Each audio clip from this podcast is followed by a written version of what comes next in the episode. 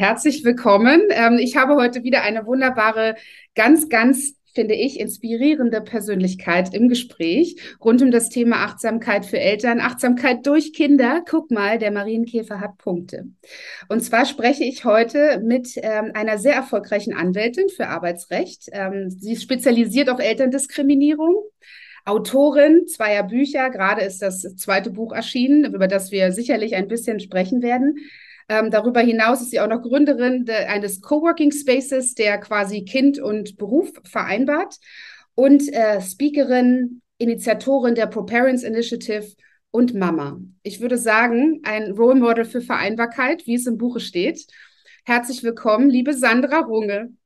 Hallo, liebe Lilian. Wie schön, dass du da bist. Ich freue mich schon sehr. Vielen Dank für deine Zeit. Neben der vielen Dinge, die ich jetzt gerade schon kurz über dich erwähnt habe, gibt es noch etwas weiteres, was dir wichtig ist, was vielleicht die ähm, ja, Leser, Leserinnen, Hörer und Hörerinnen über dich wissen sollten? Oder gibt es vielleicht auch ein Zitat, was du persönlich mit Elternsein verbindest? Ähm, ich glaube, du hast alles schon ziemlich vollständig aufgezählt. Ähm, ja, ich bin neben allen beruflichen Projekten natürlich auch immer noch Mama von zwei Kindern, zwei wunderbaren Jungs, ähm, zwölf und neun Jahre alt.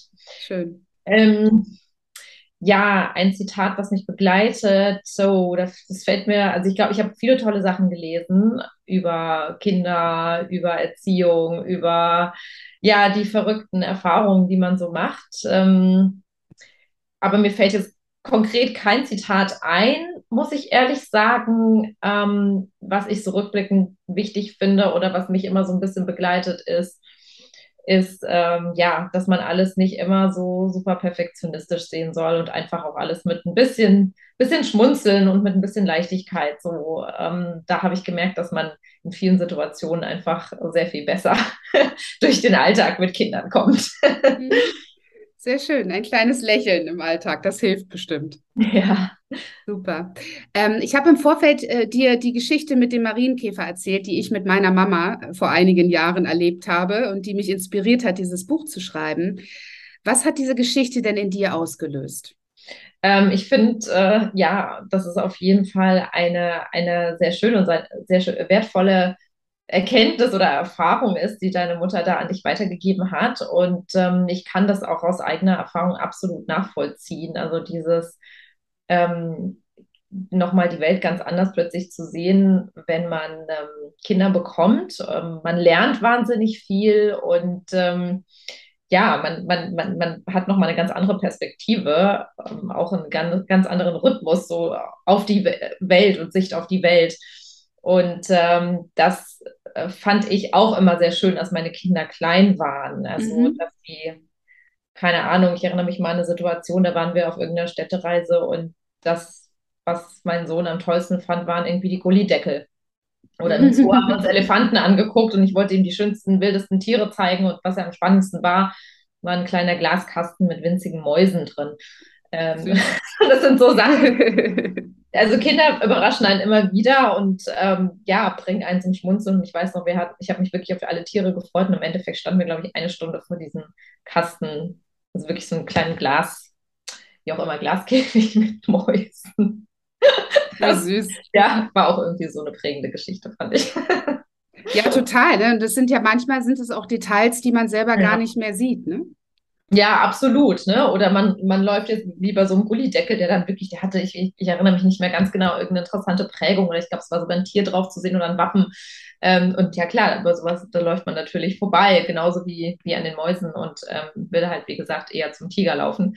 Und äh, das, das, ist, das ist immer lustig. Plötzlich wird, hält einen jemand an der Hand fest und man muss stehen bleiben und gucken.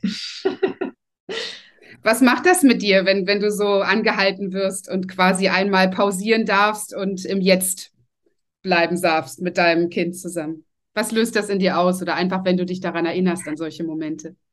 Also ich glaube, es gab manchmal Momente, wo es mich auch genervt hat. Ähm, ich kann mich da tatsächlich auch noch an eine Sache erinnern. Ähm, bei uns gegenüber war mal eine Baustelle auf der Straße.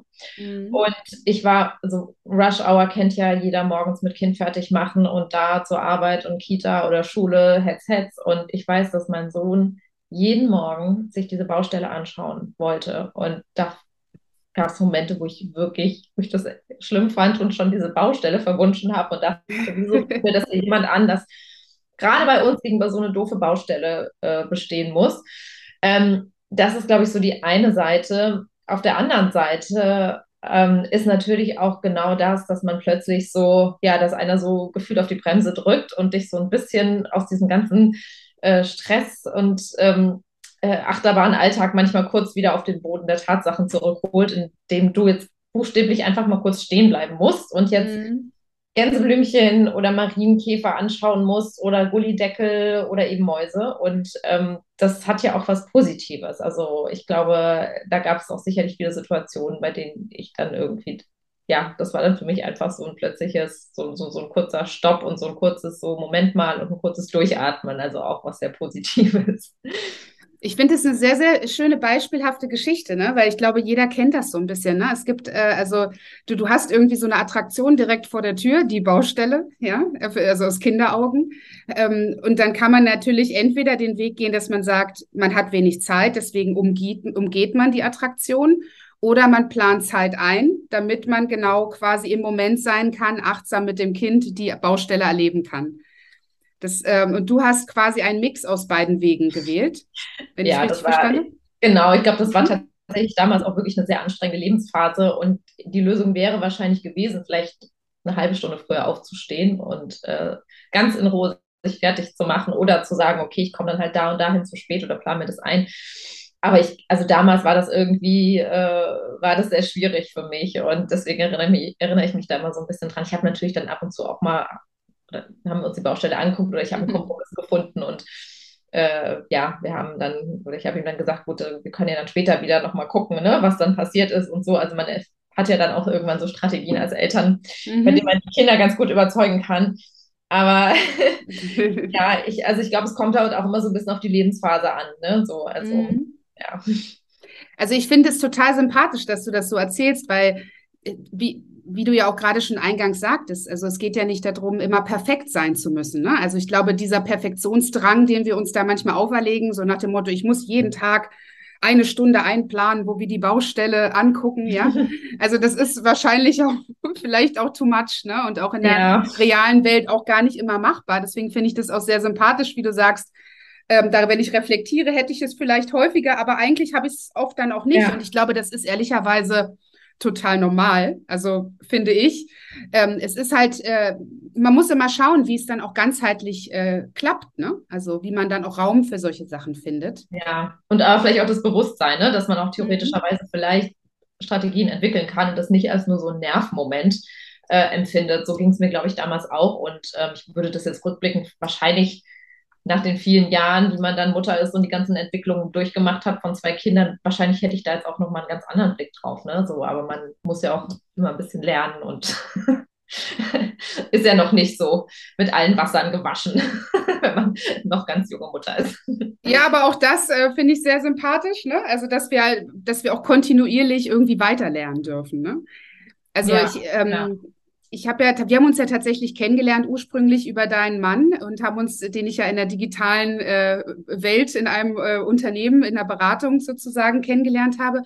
Und äh, da habe ich ja auch äh, viel begleitet Unternehmen im Change und im quasi Managen von Veränderungen. Und ähm, bin deswegen so ein Fan des agilen Arbeitens geworden, ja. Also, dass man eben auch anpassungsfähig bleibt und auf Veränderungen reagiert. Und ähm, ich, ich glaube eben auch sehr daran, dass das auch eine Kompetenz ist, die wir brauchen, wenn wir Eltern werden. Ne? Weil wir halt konstant Veränderungen erleben und ein Kind sich ja auch immer weiterentwickelt. Wie du sagst, es gibt ja so viele Entwicklungsphasen, ähm, wo wir auch selber immer wieder lernen, oder? Ja, absolut. Also die, wenn ich mir überlege, wie die Bedürfnisse ganz früher waren, als sie noch kleine Babys waren, ist natürlich was ganz anderes. Ne? Das macht ja auch, finde ich, mit dir kräftemäßig nochmal was ganz anderes. Ne? Also die kurzen Nächte, die Zähne, ähm, ja, dann natürlich tra viel tragen. Ich habe meine Kinder sehr, sehr viel getragen. Ähm. Und äh, ja, also du bist ja dann einfach auf die Dauer natürlich schon ganz schön fix und fertig. Und ähm, jetzt zum Beispiel aktuell ist es eher das Thema Schule. Ne? Das hat auch so seinen Stressfaktor und seine Herausforderungen und ähm, die Kinder haben keine Lust, aber man weiß, es ist wichtig und äh, ja, da, du musst ständig dranbleiben und gucken, dass alles funktioniert und hast natürlich auch indirekt noch so ein bisschen das Gefühl, du musst aus der Corona-Krise was nachholen, was da alles versäumt wurde. Mhm. Und ähm, also ich glaube, alles hat so sein, ähm, ja, also es gibt so viele verschiedene Phasen. Ne? Und jetzt ähm, bei meinem Großen kommt dann langsam das Thema Pubertät auf. Das, das sind natürlich alles so Dinge. Das ist äh, wahnsinnig äh, spannend und natürlich jede einzelne Phase hat irgendwie so ihre speziellen Herausforderungen. Ja, aber da hilft es auch, wie du sagtest, ne, das auch immer mit so ein bisschen mit so einem Lächeln äh, auch zu beschreiten, ne? Und dann immer irgendwie auch quasi Learning, äh, also Learning by Doing oder Learning by Being, wie ich auch immer gerne sage. Ne? Das genau. ja. ähm, wie gehst du denn mit so Stresssituationen um? Du hast ja jetzt gerade Corona erwähnt oder ne, alles, was dann so gleichzeitig zusammenkommt. Das bringt uns ja auch ein bisschen zum Thema Vereinbarkeit. Also stell dir doch mal vor, es kommt wieder mal alles auf einmal, die Pandemie meldet sich zurück. Gleichzeitig ähm, wollen äh, Journalisten mit dir sprechen über dein neues tolles Buch. Glückwunsch zum Baby, sie sind gefeuert. Und gleichzeitig äh, brauchen die Kinder aber irgendwas, müssen vielleicht früher von der Schule abgeholt werden oder es ist Homeschooling angesagt. Eine Mandantin braucht auch noch Unterstützung bezüglich Elterndiskriminierung. Mhm. Also wenn du dir mal diese ganze extreme Situation einfach vor Augen führst, wie organisierst du dich? Das hast du auf jeden Fall schon mal sehr treffend zusammengefasst. das ist der, der tägliche, das, der tägliche Wahnsinn. Ne? Ja, also Gott sei Dank ist es nicht immer so schlimm, aber es gab, also tatsächlich in der Corona-Zeit war es manchmal so schlimm. Mhm. Also ne, das, das kennen wir ja aber, glaube ich, alle, alle, die hier zuhören und das miterlebt haben, wissen ja, wie es uns da allen ging. Ähm, ja, also ich versuche tatsächlich erstmal die Ruhe zu bewahren. So, ähm, das ist mir früher manchmal nicht so leicht gefallen. Ich bin dann irgendwie total in so einen hektischen Modus gekommen und ähm, das glaube ich, also so ein bisschen Gelassenheit kriegt man ja dann mit der Zeit auch manchmal mehr hin, weil man einfach manchmal weiß, es gibt Dinge, die kann man ändern und es gibt Dinge, die kann man nicht ändern. Und das ist bei mir auch so ein bisschen so ein, ähm, ja, wie soll ich sagen, ähm, etwas geworden, woran ich immer denke, ich reg mich über Sachen, die ich nicht ändern kann, nicht auf. Also das fällt mir mal, also wenn ich, wenn ich mir das bewusst mache, etwas kannst du nicht ändern, dann, also wie jetzt zum Beispiel, Kind ist krank in der Schule und muss abgeholt werden, ne? Oder so, so, solche Dinge, das kannst du halt einfach nicht ändern. Und das musst ja. du annehmen und das, das muss, da musst du auch irgendwie durch, auch wenn es sich irgendwie gerade alles durcheinander bringt oder irgendwie nervig ist oder was auch immer, ne? Und das finde ich, glaube ich, schon mal sehr wichtig, dass man erstmal gewisse Dinge einsortiert und mhm. dann muss ich sie natürlich priorisieren. Und klar haben die Kinder oberste Priorität, wenn sie krank sind, dann, dann müssen die Kinder abgeholt werden. Und alles andere muss dann einfach irgendwie drumherum funktionieren. Und ähm, jetzt meine Mandanten oder so, die, für die ist das, glaube ich, meistens gar kein Problem. Ähm, wenn ich da sage, dass irgendwas mit den Kindern ist, haben die alle dafür Verständnis. Also da ist mir Gott sei Dank noch nie irgendwas Stressiges oder Anstrengendes begegnet. Und ja, ein Interview oder was auch immer, sowas muss dann notfalls ähm, hinten anstehen. Und ich glaube, Priorisierung ist auf jeden Fall ganz wichtig, Ruhe bewahren und äh, Sachen halt annehmen, wenn man sie nicht verändern kann. Und natürlich versuche ich halt auch, mich mit meinem Mann entsprechend abzusprechen. Und, und, und das ist natürlich auch super, weil er auch sehr flexibel ist. Und das hilft natürlich auch viel, wenn man natürlich den entsprechenden Rückhalt noch hat in der mhm. Partnerschaft. Mhm. Ja. Ja, super. Also ich fand, ich fand das, den, den Tipp, den du gerade gegeben hast, erstmal quasi sondieren äh, oder auch sortieren. Ne? Ist das etwas, was ich verändern kann, wo ich Einfluss nehmen kann oder nicht? Also geht es jetzt quasi um Akzeptanz, das darf ich annehmen? Oder Re Reaktion, äh, braucht es eine, etwas, was ich quasi verändern kann? Ähm, sehr, sehr gut und tatsächlich auch sehr achtsam, ne? was du da tust in diesem Moment. Ne? Ja, das war mir früher, also das musste ich wirklich auch lernen. Also gebe ich auch offen zu, das ist mir früher nicht immer leicht gefallen. Äh, da konnte ich mich dann auch irgendwie eher mal ärgern oder mich da reinsteigern oder fluchen oder was auch immer. Und jetzt bin ich eher immer so diejenige, die das versucht, in ihre Familie rein zu transportieren und ich das tatsächlich auch meinen Kindern beibringe. Ne? Also wenn die sich über was ärgern, wenn sie, keine Ahnung, ein Tennismatch verloren haben oder irgendwas, klar, man kann da sich auch mal kurz drüber ärgern, aber letztendlich äh, gibt es gewisse Dinge, die muss man dann halt irgendwie so akzeptieren und versuchen, irgendwie das Beste draus zu machen. Ja, absolut. Also ich, ich nenne das auch immer gerne so das innere und äußere System. Ne? Also das innere System können wir beeinflussen, wie wir bestimmte Dinge wahrnehmen, wie unsere Haltung zu bestimmten Sachen ist. Aber das äußere System können wir leider immer nur bedingt beeinflussen. Und ähm, das bringt mich auch jetzt äh, zu deinem Thema. Also du setzt dich ja sehr stark dafür ein, Thema äußeres System, dass wir eine gewisse Veränderung erleben ähm, in Bezug auf äh, die Möglichkeiten, ähm, quasi neben der Familiengründung auch weiterhin eine Karriere zu durchlaufen oder eben da in keinster Weise benachteiligt zu werden. Ähm, Im Rahmen dessen hast du ja auch die Pro-Parents Initiative ähm, mit initiiert. Ähm, vielleicht kannst du uns mal erzählen, was dich da getrieben hat oder was so deine Motivation dahinter ist. Ja, klar, also natürlich äh, äh ist es erstmal mein Beruf, ja, also als mhm. äh, Anwältin für Arbeitsrecht kriegst du natürlich schon sehr schnell mit, wenn da irgendwas in der Richtung schief läuft. Häufig natürlich wenn es dann wirklich zu spät ist oder das Kind in den Brunnen gefallen ist. Ne? Das ist das tägliche Brot ähm, einer Anwältin. Und ähm, dann kam natürlich eine persönliche Erfahrung dazu, weil ich habe ja früher in verschiedenen Unternehmen in der Rechtsabteilung gearbeitet und auch eher auf der Arbeitgeberseite in Kanzleien. Und dann habe ich ja selber gemerkt, wie schwer so ein Wiedereinstieg sein kann nach der Elternzeit. Bei meinem großen Sohn bin ich ja ein Jahr zu Hause gewesen und dann bin ich wiedergekommen und habe meinen Job verloren. Ein, am ersten Tag nach der Elternzeit, was natürlich auch ein sehr prägendes ähm, Erlebnis war, weil ich nie gedacht ja. hätte, dass mir sowas passieren kann und das Ganze natürlich auch eine, ja, rückblickend eine ziemlich gemeine Geschichte war. Ähm, und ähm, das ein Schlag ins Gesicht, ja. Ja, natürlich. Das war, war natürlich ein absoluter Schlag ins Gesicht, weil ich dachte, naja, komm, das schaffst du alles, du kommst da zurück, arbeitest auch mhm. Vollzeit, alles gut organisiert, Kind in der Kita und so weiter und so fort. Ähm, aber natürlich, ähm, ja, war das dann eine große Enttäuschung. Aber letztendlich war es ja auch der Antrieb dafür, mal ein bisschen genauer drüber nachzudenken, was ist da eigentlich schiefgelaufen. Und dann ähm, war das auch der Anlass, dass ich mich bei meiner Arbeit sehr für diesen Bereich eingesetzt habe und da auch immer weiter tiefer eingestiegen bin und auch dann schnell das Bedürfnis hatte, darüber zu schreiben und Dinge zu veröffentlichen aus Anwaltssicht in einfacher Sprache, damit einfach Mütter und Väter genauer ihre Rechte kennen Mhm. habe damals meinen äh, Blog Smart Mama gegründet, habe auch ähm, mein erstes Buch geschrieben, Don't Worry Be Mommy. Da geht es auch um ähm, Rechte für Eltern in, in quasi einer einfachen Sprache. Und ähm, ja, und dann habe ich aber natürlich immer stärker das Bedürfnis gehabt, irgendwann auch ähm, genau mal auszusprechen, woran es auch bei uns im System sozusagen krankt. Ne? Also mhm. da stehen natürlich bei mir ganz oben dran fehlende gesetzliche Grundlagen für gewisse Dinge, die Eltern einfach noch mal besser schützen würden. Und dann kam die Corona-Krise und dann wurde daraus tatsächlich eine Initiative, die sich dafür einsetzt, nicht eingesetzt hat, sondern immer noch einsetzt, mhm. ähm, Elternschaft oder Fürsorgeleistung sehr viel stärker auf gesetzlicher Ebene, und zwar in unserem Antidiskriminierungsgesetz ähm, aufzunehmen, um so einen besseren Schutz von Eltern zu erreichen. Genau, und da gab es ja eine Petition, die über 51.000 Menschen unterschrieben haben während der Corona-Krise.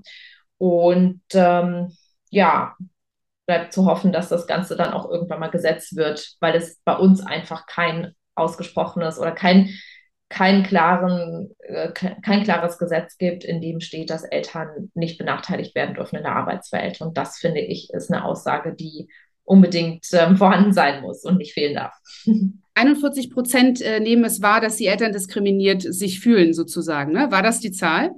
Also es werden, Sinn kommt? Ja, es gab, es gab Gott sei Dank also endlich eine Studie, das hat ja auch sehr lange gedauert, von der Antidiskriminierungsstelle des Bundes, die ist im Mai diesen Jahres veröffentlicht worden. Und ähm, die kommt zu dem Ergebnis, dass 41 Prozent ähm, aller Eltern schon mindestens eine Diskriminierungserfahrung in ihrem Arbeitsleben gemacht haben. So. Mhm, und, das ist ja echt ähm, Wahnsinn.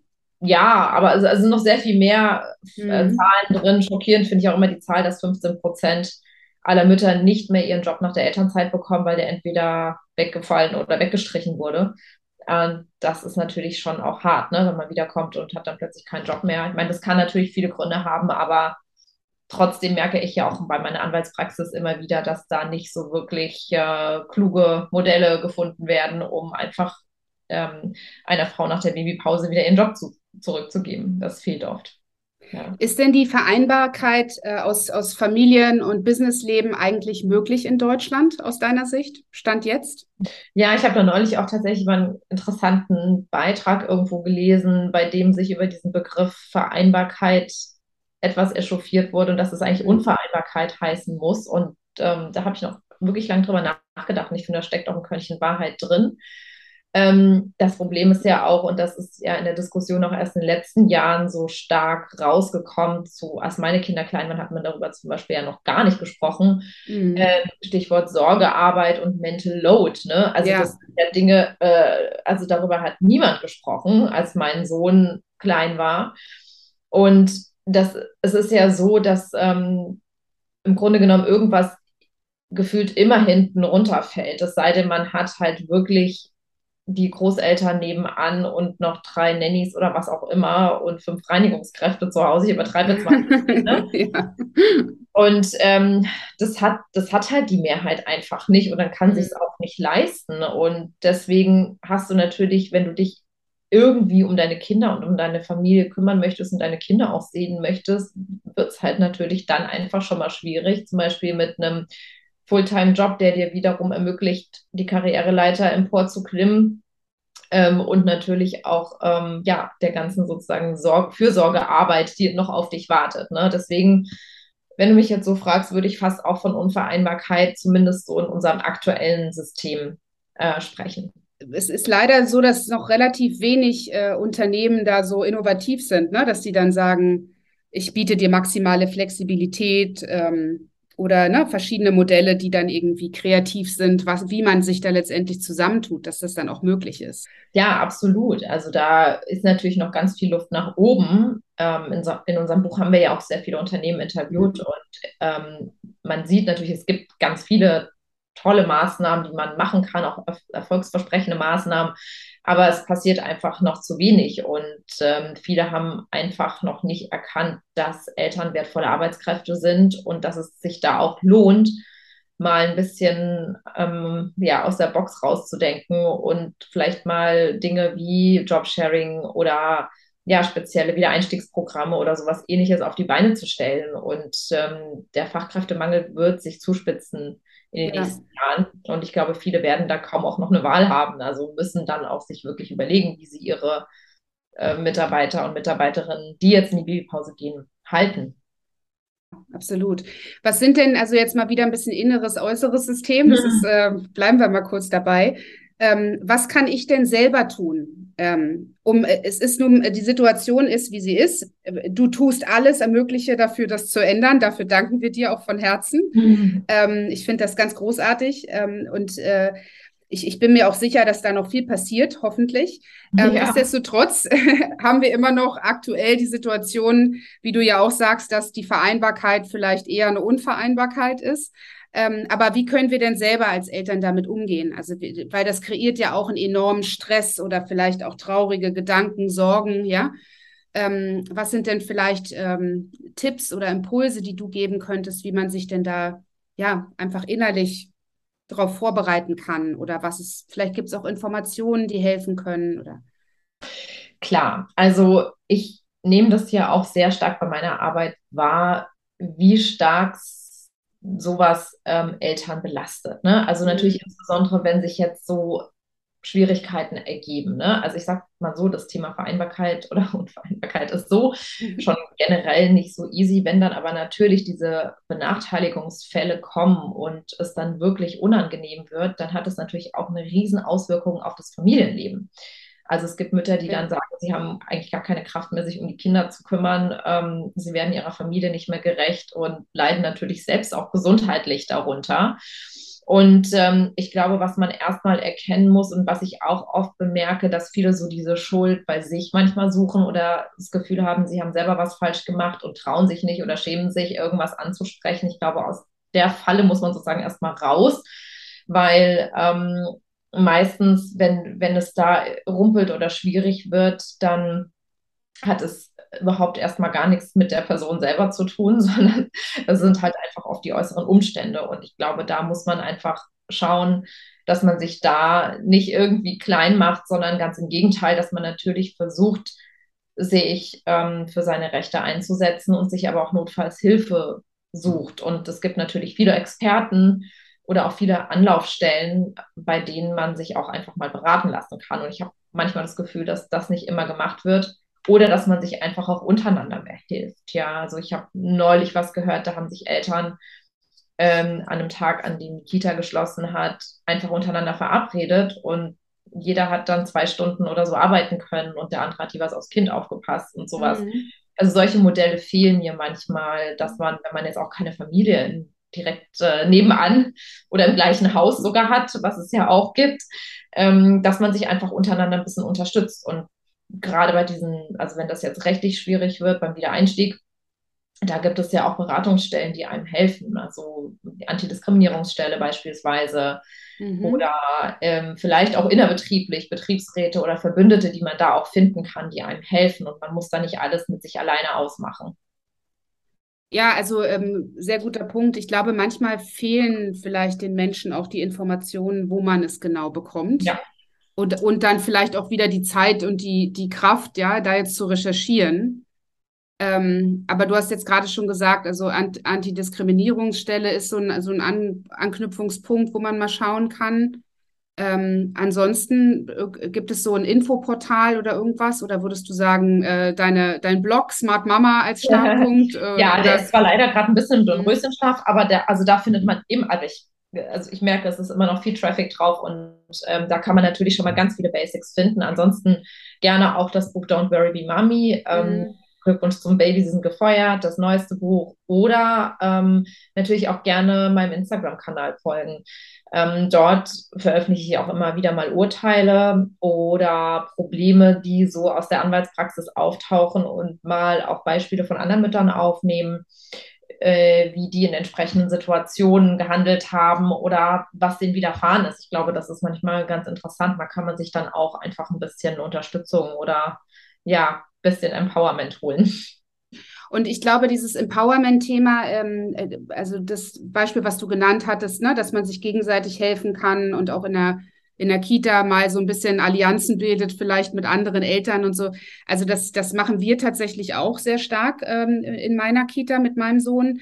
Ähm, ich stelle aber auch fest, dass, dass, wir, dass es irgendwie selten ist. Also ich, ich äh, das ist, da hast du vollkommen recht. Das, das könnte, glaube ich, noch viel mehr passieren. Denn, ne, wie man so schön sagt, es braucht ein Dorf, um ein Kind zu erziehen.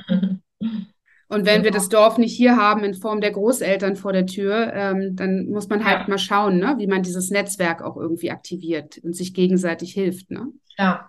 Mhm. Ähm, wie bringst du denn alles unter einen Hut? Du machst ja jetzt sehr, sehr viel. Du hast äh, ja viele verschiedene Facetten und, und Tätigkeiten, denen du nachgehst und wie du erwähntest, zwei Kinder.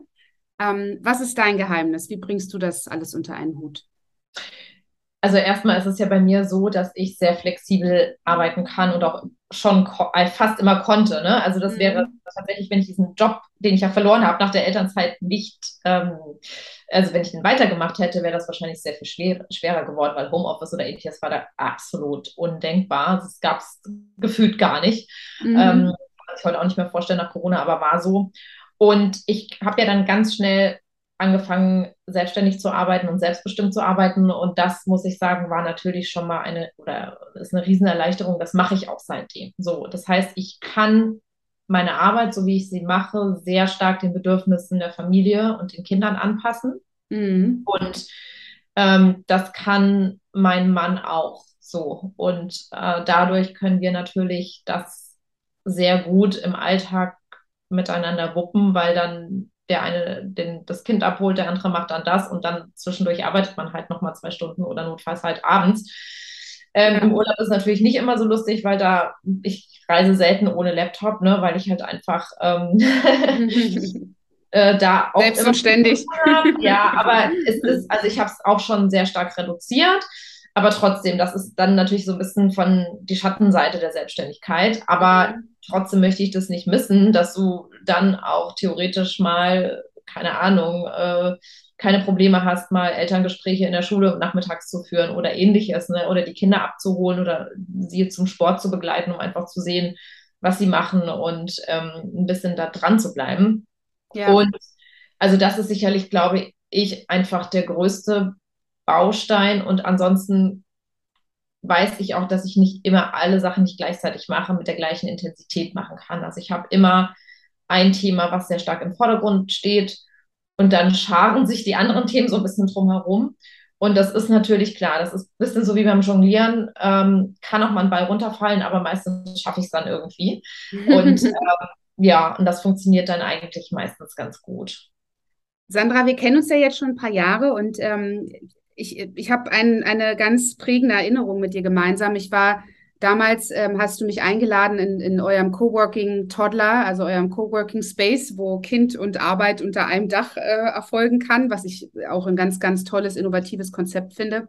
Da durfte ich eine Buchlesung ähm, geben. Da haben wir zusammen ein, ein kleines Event organisiert im Rahmen meines ersten Buches Achtsamkeit in digitalen Zeiten. Und damals war ich noch keine Mutter. Und danach sagtest du zu mir, Lilian, du musst unbedingt was für Eltern machen. Du musst unbedingt Achtsamkeit für Eltern machen. Da brauchen wir Unterstützung. Bitte geh in diese Richtung. Erinnerst du dich noch daran? Ja, ich erinnere mich noch sehr gut dran. Ja. Gesagt, getan, Sandra. Äh, dein Buch mit einer schönen Widmung. Das Dankeschön. auch gelesen. Dankeschön. Hab ich, ich habe deins hier auch mit einer schönen Widmung. Das freut, da freue ich mich auch sehr dran. ähm, ja, also äh, warum hast du das damals gesagt? Was hast du darin, ähm, warum hast du geglaubt oder vielleicht glaubst du es ja bis heute hin, dass das so wichtig ist, dass in dem Bereich Achtsamkeit für Eltern was passiert?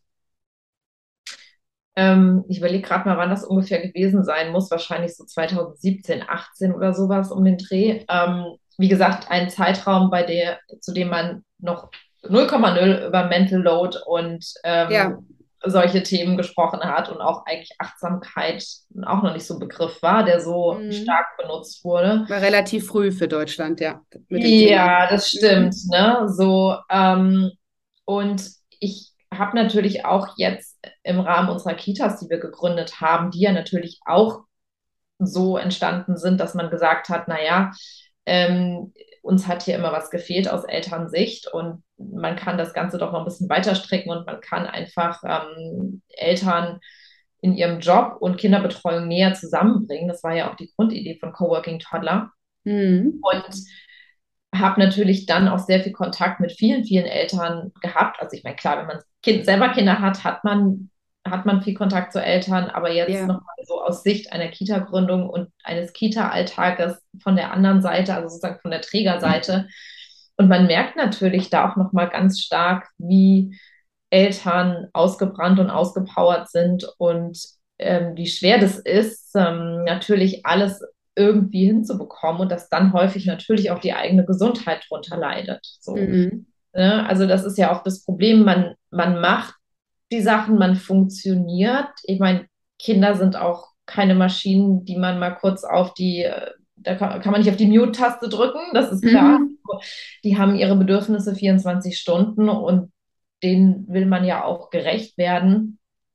Ähm, aber ich glaube, es ist dann oft der Hang dazu da, wenn dann natürlich noch Herausforderungen im Job sind, dass man einfach natürlich fertig und müde ist und, ähm, und da auch schnell sicherlich reinrutscht, ja, in, in in Richtung Burnout oder in Richtung einfach ernstzunehmender gesundheitlicher Probleme. Und deswegen glaube ich, oder habe ich auch, und das war mir schon damals bewusst, habe ich damals auch schon beobachtet, ähm, dass man das auch äh, auf jeden Fall im Bereich Elternschaft mit den ganzen vielen Herausforderungen, dass das auf jeden Fall ein sehr wichtiges Thema ist und ähm, ja, eins, was sicherlich dann auch die nächsten Jahre sehr viel stärker besprochen und diskutiert wird. Und ja, das haben wir ja jetzt.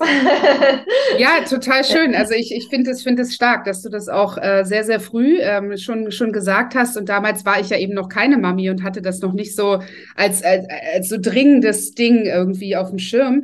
Aber ich muss auch sagen, seit ich Mutter wurde, ähm, eigentlich schon in der, in der, in der Schwangerschaftsphase, ähm, ist das Thema Achtsamkeit bei mir auch noch mal viel, viel wichtiger geworden, ne? weil ich eben gemerkt habe, wie wie viel wir tatsächlich ähm, ja einfach auch selber durch unsere innere Haltung beeinflussen können und wie viel dieser Stress dann auch ähm, sich auf einmal anders anfühlt und eine andere Qualität bekommt. Ne? Und der Stress kann sich ja schon in der Schwangerschaft auf ein Kind übertragen. Also es ist ja, das ist, das, das ist ja sehr, sehr früh, ne? Also man kann eigentlich nicht früh genug damit anfangen. Ähm, aber ich glaube halt, was, was ich besonders spannend finde, ähm, dass Kinder ähm, auch so ein bisschen Achtsamkeitstrainer für uns sein können. Also Absolut. das ist ja die These, ja. die ich jetzt mal so aufstelle. Wie siehst du das denn? Ja, auf jeden Fall. Also ich glaube, man muss sich da einfach nur ein bisschen drauf einlassen. Ne? Und natürlich muss man auch, glaube ich, dem, dem Ganzen einen Raum geben. Also du musst es auch zulassen, dass dein Kind der Achtsamkeitstrainer mhm. ist. Also ich glaube, viele, ja. so wie ich damals mit der Baustelle oder was auch immer, ich habe das ja nicht gesehen. Ne? So. Mhm. Also hätte ich dann vielleicht äh, gesagt, hey, okay, cool, naja, ich atme jetzt einfach mal zehn Minuten in Ruhe hier vor einem stressigen Tag und schaue mir die Bagger an und äh, die Ziegelsteine. Das wäre wahrscheinlich auch ein gutes Achtsamkeitstraining gewesen, aber ich habe es ja gar nicht überhaupt ja. trainiert. Also ich glaube, auch das, auch den Käfer musst du sehen, so, ne? Und Richtig. dein Kind an der Hand wegzerren, so, wir müssen jetzt hier in fünf Minuten beim Kinderarzt sein, sonst sitze ich da drei Stunden im Wartezimmer, wenn wir nicht pünktlich sind so, es ist halt immer nicht so einfach, ne? Aber ich mhm. glaube, ähm, wenn du dafür ein stärkeres Bewusstsein schaffst, ähm, das dann auch zu erkennen, ich glaube, dann ist das auf jeden Fall ähm, sehr wertvoll. Wunderbar. Ähm, wie, wie, was hat denn Achtsamkeit in deinem Leben heute für eine Bedeutung? Also wie, oder wie lädst du vielleicht auch deine Energie Reserven wieder auf? ja, also ich meine, man, man probiert ja immer mal wieder was aus. Ich habe eine Zeit lang auch ein bisschen was dazu gelesen und ähm, fand das immer alles so selbstoptimierungsmäßig natürlich alles sehr spannend. Ähm, aber ich bin tatsächlich einfach bei was anderem so ein bisschen hängen geblieben, in Anführungszeichen. Ich habe einfach ähm, jetzt, nachdem meine Kinder ein bisschen größer sind, meine alten Hobbys wieder belebt. Mhm. Ähm, und bin jetzt seit einem Jahr wieder in einem Reitstall oder einem Reitverein Mitglied. das habe ich in meiner Teenagerzeit ganz viel gemacht und ähm, das ist halt so meine Auszeit, weil ich nie so einen fixen Punkt in der Woche hatte, zu dem es klar war, okay, das ist hier, da bin ich da für vier Stunden und das ist mein Ding. Ähm, das mache ich jetzt seit einem Jahr wieder und habe tatsächlich wirklich alles Yoga, Meditation, was auch immer, das habe ich alles irgendwann begraben, weil ich auch gemerkt habe, das ist zwar auch schön, aber so richtig bringt mir das nichts. Und das ist jetzt sozusagen mein Yoga, mhm. der Misthaufen und die Mistgabel und ähm, das Pferd, was gestriegelt und gepflegt wird. Das macht viel Spaß. Und ähm, dann ja. habe ich wieder angefangen, Klavier zu spielen. So. Und ähm, das Schön. sind tatsächlich so meine Sachen und meine Energiequellen, die ich gerne mache. Und ähm, ja, daraus schöpfe ich halt äh, Kraft und Spaß natürlich auch.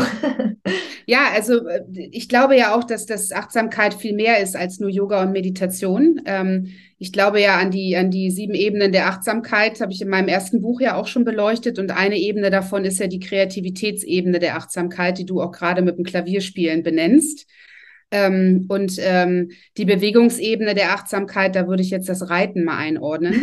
ja, das ja? kann gut sein. Also das deswegen, also das, ja. das finde ich immer sehr, sehr spannend. Ne? Also ich fand Tiere zum Beispiel, ich habe meine ganze Kindheit und äh, Jugend war ich sehr viel von, äh, von Tieren umgeben. Ich bin auch in einer kleinen Stadt aufgewachsen und äh, wir hatten immer Haustiere und ja ähm, so im ländlichen Bereich war da immer viel Tiere um einen herum, aber ähm, das hat mir zum Beispiel auch sehr stark gefehlt, weil wir haben kein Tier derzeit. Und das finde ich zum Beispiel auch äh, super. Ne? Also diese riesengroßen Tiere und auch der Umgang. Und es gibt ja auch viel, also Pferdetherapie und ähnliches gibt es ja auch alles. Ne? Ja. Und hat schon auch was, dieser Umgang und sich darauf einzulassen ne? und mit so, mit so einem Tier umzugehen. Das ist schon macht auch Spaß. ja, äh, total. Also äh, eine befreundete Ärztin hat auch äh, ganz viele Tiere und die sagt mir auch immer, das ist, äh, ja, man sollte einfach ein paar mehr Tiere um sich herum haben, dann hat das schon Einfluss auf die Gesundheit. ja, absolut. Also, ne, ich habe auch immer früher gesagt, meine Katzen waren immer meine Zen-Meister. Mhm. Ähm, also das, äh, ja, also bin ich bei dir, kann ich total nachvollziehen. ja, aber das ist sehr schön. Also das heißt, du hast auch so ganz bewusste, ich sag mal, Selbstfürsorge. Ähm, Dinge etabliert in deinem Leben, die dir dann einfach auch Kraft schenken, alles zu stemmen. Ja, auf jeden Fall. Super. Ähm, was, ähm, wenn du dir jetzt einen Glückskäfer vorstellen könntest, der mal eben vorbeifliegt und sich auf deine Schulter setzt und äh, dich fragt, welchen Wunsch du hast, ähm, den du vielleicht richten könntest an Eltern, Kinder, Familien, was würdest du dir wünschen, Sandra?